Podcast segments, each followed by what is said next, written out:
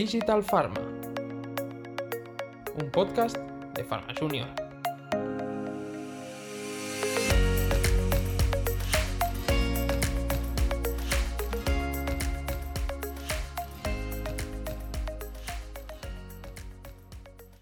Hola a todos, soy Ingrid Pina y estáis escuchando un episodio más de Digital Pharma. Como siempre estoy con mi compañera Adri. Hola Adri, bienvenida. Hola Ingrid. Y con mi compañero Albert. Hola Albert, ¿cómo estás? Buenas Ingrid, ¿qué tal? Genial. Hoy estamos muy contentos porque tenemos con nosotros a Daniel Salgot. Daniel es Brand Manager Internacional para Latinoamérica en Menarini Group. Tiene más de cinco años de experiencia internacional en los mercados de Latinoamérica, Taiwán y también España. Y ha trabajado en los departamentos de marketing, ventas y también desarrollo de negocio. Bienvenido, Daniel. Buenas tardes, ¿qué tal? ¿Cómo estáis? Gracias. Muy bien, muchas gracias por estar aquí con nosotros. Tenemos muchas ganas de empezar con la entrevista, pero antes de dar paso a mi compañera Adri, eh, me gustaría que te definieses con dos, dos palabras. Pues mira, mm, diría que atrevido y explorador. Si fueran dos palabras positivas, también hay de malas, pero vamos a dar primero las buenas, ¿no? Nos quedamos con las positivas, atrevido y explorador, me gusta. Pues sin más dilación, Adri, adelante. Muchas gracias, Ingrid. Pues empezamos un poco con la entrevista. Eh, Ingrid nos ha introducido muy bien tu experiencia, pero también lo queremos escuchar de tu mano. ¿Nos podrías contar brevemente tu experiencia y cómo has ido saltando de, un paso al otro. Sí, claro. Eh, bueno, todo empezó ¿no? cuando, pues después, después de ver un poco cómo había sido la experiencia que tuve en el laboratorio, porque también trabajé en investigación en Alemania, eh, como prácticas de Erasmus, eh, después de ahí ya vi que lo mío no era la ciencia pura y de laboratorio, por lo tanto ya pues visualicé pasar un poco a la parte más de negocio. Entonces, eh, la, primera tarea que tuve en el primer departamento pues fue en ventas y fue además en, una compañía que tiene unos productos muy especializados en el área de gastrointestinal que se llama Norgin, en la cual estuve un tiempo. Eh, creo que estuve como quizá unos seis, siete meses. Y luego tuve la oportunidad de entrar en Benarini en ventas, donde estuve pues casi dos años en total, creo. Después de allí pude realizar el paso a marketing en España, donde llevé eh, junto con mis compañeras del área de respiratorio la parte de em, EPOC que tenemos en Menarini. Y eh, después de allí, pues bueno, salió la oportunidad de trabajar para Latinoamérica y dije que sí antes de saber dónde me metía. Entonces, bueno, allí ya llevo unos dos años y pico ya, creo, más o menos. Y bueno, pues de verdad el cambio ha sido para mejor, cada uno de los cambios, pero por todos lados donde he pasado de Menarini, puedo decir que he estado bien siempre, tanto a nivel profesional como personal. Así que bueno, esa es un, poco la, experiencia que he tenido hasta la fecha. Genial, muchas gracias. Me gusta porque eh, creo que muchos de los que nos escuchan se pueden relacionar con el hecho de haber empezado en el laboratorio, pero luego vamos escuchando experiencias muy diferentes de todos nuestros ponentes. Ahora, para romper un poco el hielo, durante todos estos años, ¿tienes alguna experiencia, algún momento que nos puedas compartir que fuera un tierra trágame? Bueno, sí, ¿no? Em, eh, he tenido varias eh, y esto, bueno, es algo que nos pasa a todos, ¿no? Al final, eh, cuando somos nuevos en un, en un trabajo, en una empresa, pues siempre serán estas situaciones. Pero mira, que me acuerde yo de una y además que acabó resultando muy bien, ¿no? Pues fue en una oportunidad que estaba realizando visita médica en, un centro de atención primaria donde nunca había ido aún. Eh, sin embargo, ya algún compañero de zona me había hablado un poco pues, de qué perfiles de, doctores teníamos allí, quién era cuál, el, que es más bajito, la que es rubia, la que tal. Y lo que me sucedió prácticamente es que hice una visita llamándole a una persona por otro nombre que no era el suyo, ¿no? Entonces, bueno, sí que después de acabar, eh, pues bueno, me dijo, no, mira, está bien, pero cuando te apuntes la visita, yo no soy este, soy el otro, ¿no? Y bueno, pues, pues obviamente esa visita pues la apunté como debía, eh, aproveché la oportunidad pues para presentarme debidamente después de haber hecho toda la visita médica, ¿no? Y, bueno, resultó en que pues a la fecha de hoy pues seguimos en contacto, ¿no? Con esta persona y, y bueno, son estas cosas que pasan, ¿no? Que en ese momento sí que tuve la sensación, bueno, sabéis vosotros que si hay algún visitador escuchándonos ahora, hombre, equivocarte del nombre de, doctor cuando le estás haciendo la visita a otro es, es, eh, un momento de tierra trágame máximo. Eh, pero bueno, hay que saber darle la vuelta y si la persona que tienes delante, pues en este momento está receptiva, entenderá que es un error humano y bueno, en este caso tuvo mucha suerte también al conocer a este, a este doctor, ¿no? Y bueno, pues a día de hoy ya te digo, seguimos en contacto con todo esto. Es decir, que, bueno, fue un momento de tierra trágame, pero, pero salió bien, ¿no? Al final, como otros que he tenido, ¿eh? Algunos han salido bien, otros, otros no tan bien, pero bueno, uno aprende a base de, encontrarse en situaciones de este tipo, ¿no? Totalmente, nos, nos encanta cómo, cómo, transformas un momento tierra trágame en una oportunidad, ¿no? Y, cómo lo, lo, cambias a algo totalmente positivo. Genial, creo que muchos... hay, que saber darle la vuelta a todo al final, ¿eh? Bueno, un buen vendedor lo sabe hacer, ¿no? Esto, al final. Eh, exactamente, exactamente. Súper buen punto para todos aquellos que, tengan dudas si entrar en ventas o no, o, se encuentren en, este, en esta situación. Vamos, para mí te digo, es la base. ¿eh? Mm, bueno, yo no, no me veía empezando en otro departamento que no fuera el de ventas. Lo otro han sido circunstancias ¿no? que han ido saliendo y bueno, pues yo primero digo que sí y luego ya veré cómo lo hago. Entonces, bueno, ahí han venido parte de los cambios, ¿no? Pero vamos, yo creo que empezar en ventas es, es algo que te aporta mucho. Totalmente, creo que todos lo hemos escuchado y que te da un punto de vista muy diferente, muy, muy de la realidad, ¿no? Y, un poco en línea en lo que nos estás contando, ¿no? De, retos, de entrar en ventas, de eh, conocer cosas nuevas. ¿Cuál dirías que ha sido uno de tus mayores retos durante tu vida profesional? El reto más grande para mí eh, fue pasar eh, de ventas a marketing. cuando pasé de ser visitador eh, médico de Menarini en España a, bueno, pues a, apoyar al equipo de marketing de España de, respiratorio, ¿no? Prácticamente porque, ya te digo, los primeros días, y no es algo que, que diga, es, es, un topicazo, ¿no? Pero claro, cuando tú tienes a una persona que está todo el día eh, arriba y abajo haciendo visita, interaccionando con mil, no, con mil no, pero con muchas personas al día, ¿no? Ya sean clientes, la persona donde vas a comer en el restaurante, el guardia que, te quiere poner una multa en el parking, es decir, mil personas que te vas encontrando a lo largo del día. Cuando pasas de ese contexto muy dinámico y, y, te encuentras en un contexto, pues bueno, donde tienes que estar en un sitio físicamente, donde tienes que hacer una serie de tareas que no requieren de tanta actividad física, si quieres llamarlo así, ni de ni de tanto volumen de palabras, sino de utilizar las palabras adecuadas en cada momento, pues bueno, eso es un cambio que prácticamente es un cambio grande, ¿no? Es un cambio radical. Genial, Daniel. Me gusta mucho que entremos en los detalles de cómo se pasa ¿no? de ventas a marketing y de marketing a ventas, porque escuchándote hablar, al final veo que eres una persona que te lanzas a los cambios y que luego te adaptas y, y sales adelante. Y pensando en este cambio, de ventas a marketing, muchas veces da miedo al revés, ¿no? Siempre nos dicen, tenéis que pasar por ventas para tener una visión de marketing suficientemente amplia y, yo me acuerdo de estar en el máster y pensar, ventas no será lo mío. O sea, ya muchas personas, por la forma de ser, descartan de, de principio, de inicio, el departamento de ventas. Y quizás es lo que dices, que entrar justamente en la industria farmacéutica por el departamento de ventas es el que te obliga a adaptarte a, saber salir de estos errores, como comentabas, de tu momento tierra trágame de la mejor forma y, conseguir tener esta visión más firme del sector. Y luego entrar a marketing y tener solo que relajarte para poder plasmar todo lo que has aprendido en ventas en forma de materiales o, de actividades. Me gusta mucho que, que, comentes esta parte.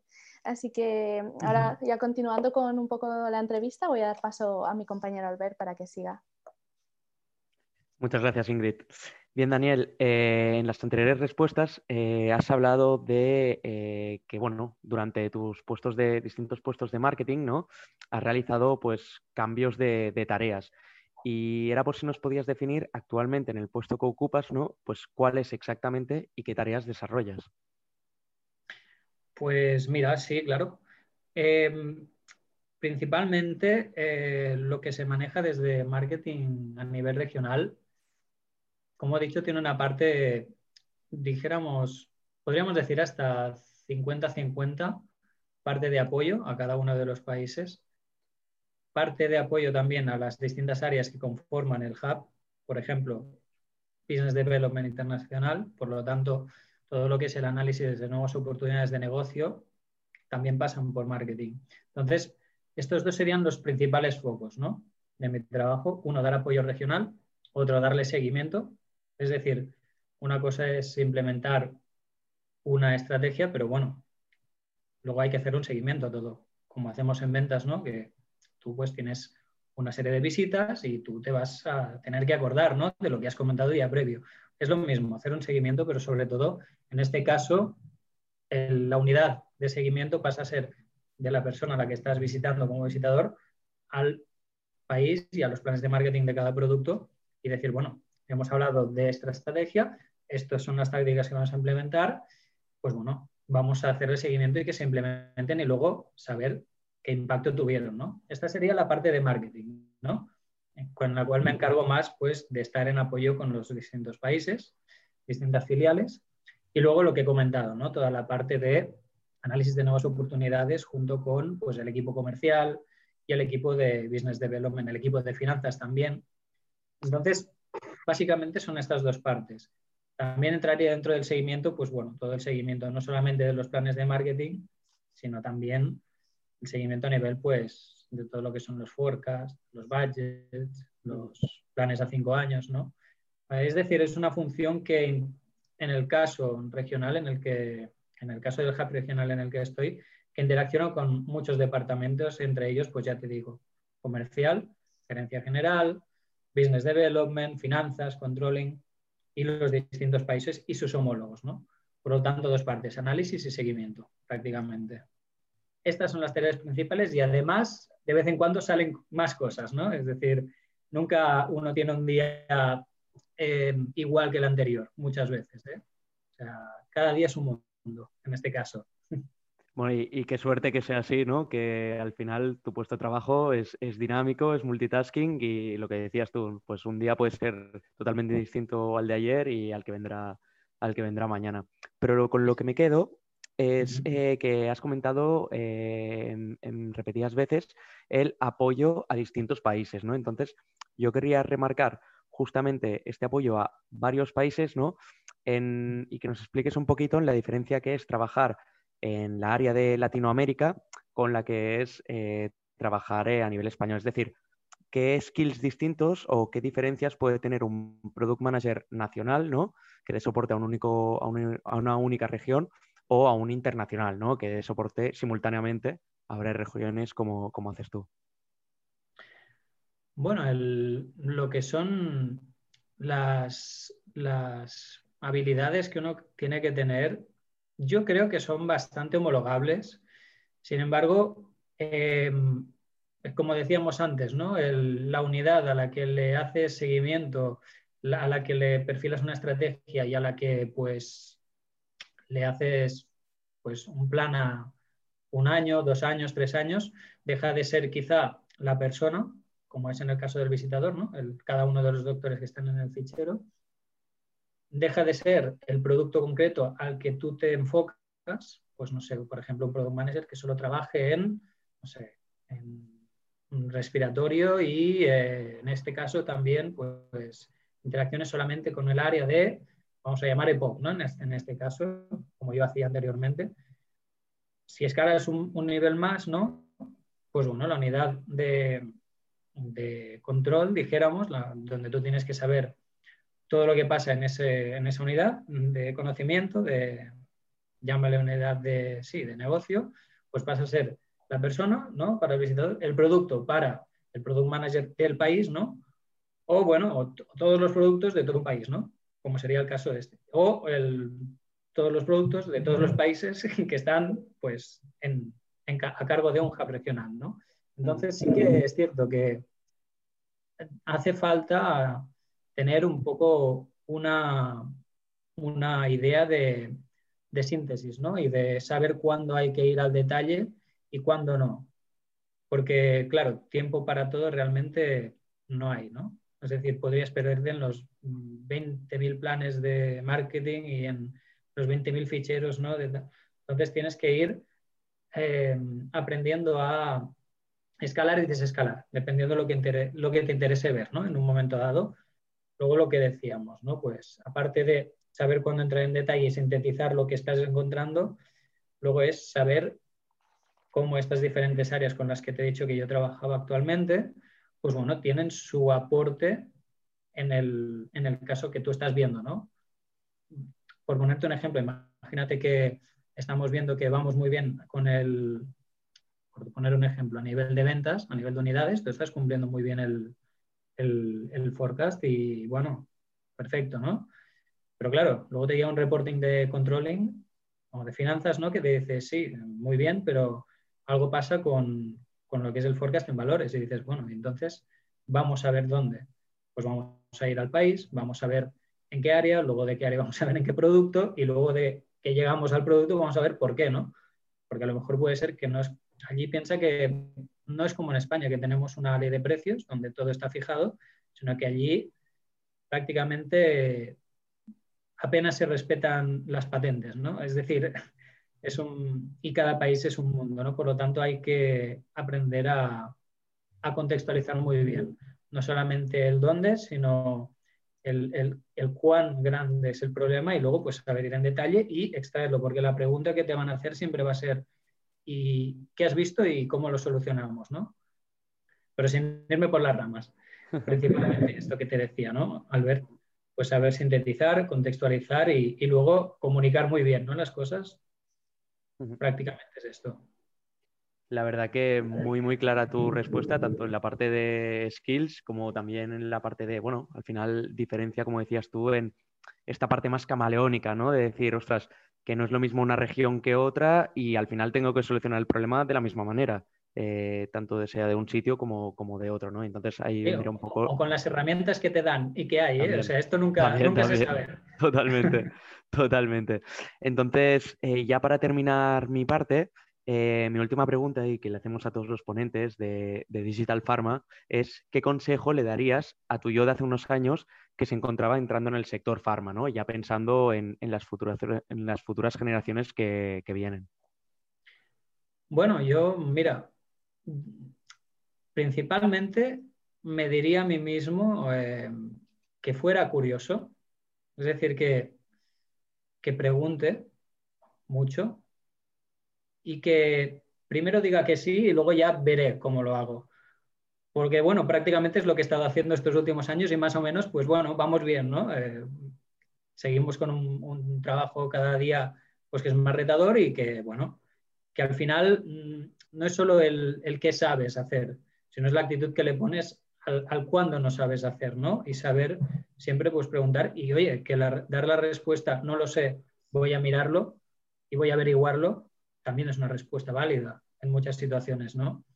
Entonces, yo prácticamente diría calma y, preguntar mucho, sobre todo, preguntar mucho y saber cuándo preguntar, que esta es otra, ¿no? Porque no siempre es el mejor momento para preguntar, hay que saber leer muy bien, pues bueno, el estado emocional en que se encuentra todo el mundo, ¿no? Prácticamente es esto, lo que le diría a, a mi yo pasado. Genial, Daniel. Pues muchísimas gracias por tu colaboración. Hemos aprendido muchísimo contigo y ha sido un verdadero placer, de verdad. Muchas gracias a vosotros. Ingrid, Adriana y Albert, eh, un placer estar con vosotros aquí y, y bueno, y con todos los que nos están escuchando ahora mismo.